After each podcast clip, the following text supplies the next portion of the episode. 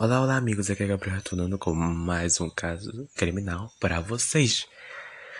Eu vi que muitos comentários sobre o caso, o último caso que saiu, que foi muito grande, mas que eu expliquei bem.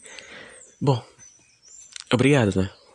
Eu tentei resumir porque era maior do que aquilo, tipo, ia dar uns 25 minutos. Só que eu resumi bastante pra vocês. E é isso, vamos pro próximo caso. Bom, o caso de hoje é do Dean Core. Carmen. Ele foi um serial killer que foi morto pelo seu próprio comparsa.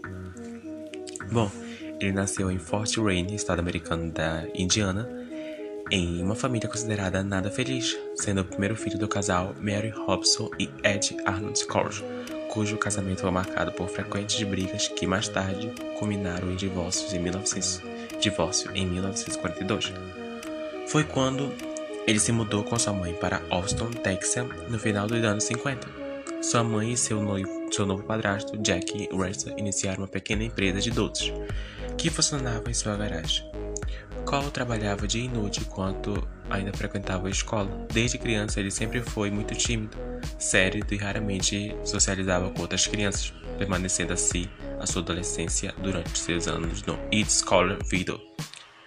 Após se separar de Jake em 1963, Mary nomeou Drain como dire diretor e vice-presidente da empresa.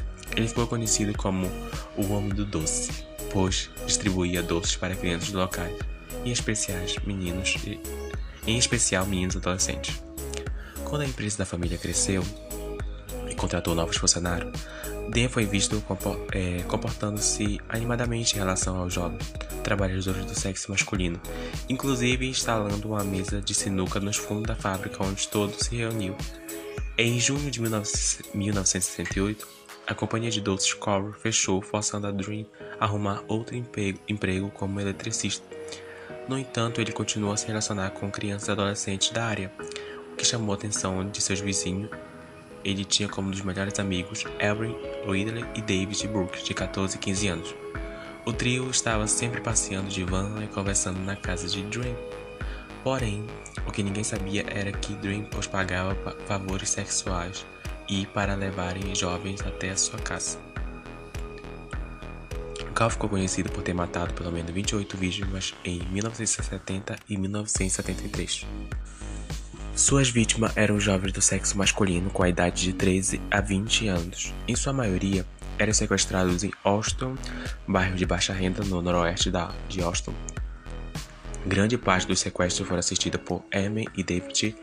Várias vítimas eram amigos de seus comparsas. Duas outras vítimas, Billy Jenner e Marlene Wicked, eram ex-funcionários da companhia de doce Corn.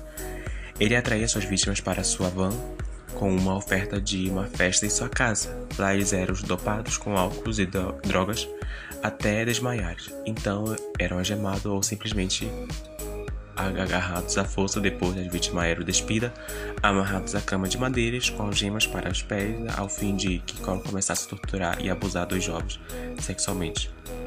Em vários casos, Jim forçou as vítimas a telefonarem ou escreverem para seus pais com explicação para suas ausências e uns esforços para acalmá-los. Também ficou conhecido como guardar as chaves de suas vítimas como um troféu. Em 1973, Book casou-se com sua noiva grávida, Hanley, e tornou-se posteriormente o único cúmplice de Cole. Ele o, o auxiliou no sequestro e assassinato de mais três jovens de idade de 15 a 18 anos. De acordo com Hanley, esses foram os, os únicos três sequestros que ocorreram, sendo ele o único aliado. Na noite do dia 7 de agosto de 1973, Haley convidou um jovem de 19 anos chamado Timothy Cody Kelly para ir à festa da casa de Dream.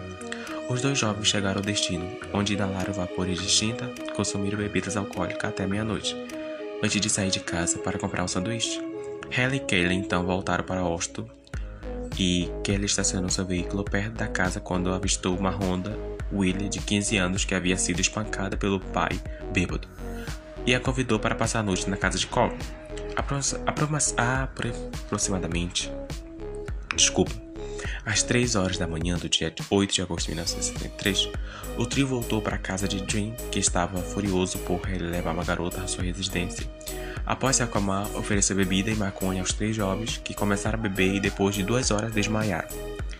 Haley, ao acordar, encontrou Coral algemado em seus braços e seus tornozelos, assim como havia feito com Kelly e William. Entretanto, o comparsa conseguiu convencê-la a matar somente os dois amigos.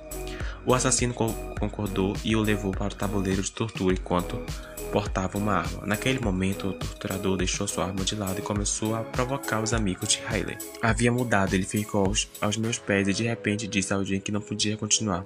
Ele não podia continuar matando seus amigos e que precisava parar, afirmou um dos amigos. O garoto atirou na testa de Cole três vezes em seu ombro ao cair no chão. Disparou mais dois tiros em suas costas. Após matá-lo, ele ligou para a polícia para informar o Coito e forneceu o endereço de Dream em Austin. Herman e David foram julgados separadamente por seus papéis do assassinato. Durante o julgamento do Estado, apresentou um total de 82 elementos de prova, incluindo a mesa de tortura de Cole e uma das caixas usada para transportar as vítimas. Ellen Hayden foi condenada a seis mandatos consecutivos de 99, um total de 594 anos, para cada um dos assassinatos pelo quais foi acusado. Ele não foi condenado pela morte de seu mentor, alegando legítima defesa. David foi acusado de quatro assassinatos cometidos em dezembro de 1970 e junho de 1973, mas relevado ao julgamento apenas por assassinato em 15 de junho de 1973. Seu julgamento durou menos de uma semana. Ele recebeu a prisão perpétua após cumprir 46 anos. Faleceu dia 5 de junho de 2020 em decorrência da Covid-19. E aí? Um caso meio estranho, né? Bom, esse aqui eu tentei falar um pouco mais rápido para vocês, pra... porque tem gente que reclamou que eu falo muito devagar e não tava entendendo um pouco. Mas é isso, gente. Eu espero que vocês tenham gostado e foi isso. E obrigado às pessoas novas que estão chegando agora para escutar o podcast. Até o próximo episódio.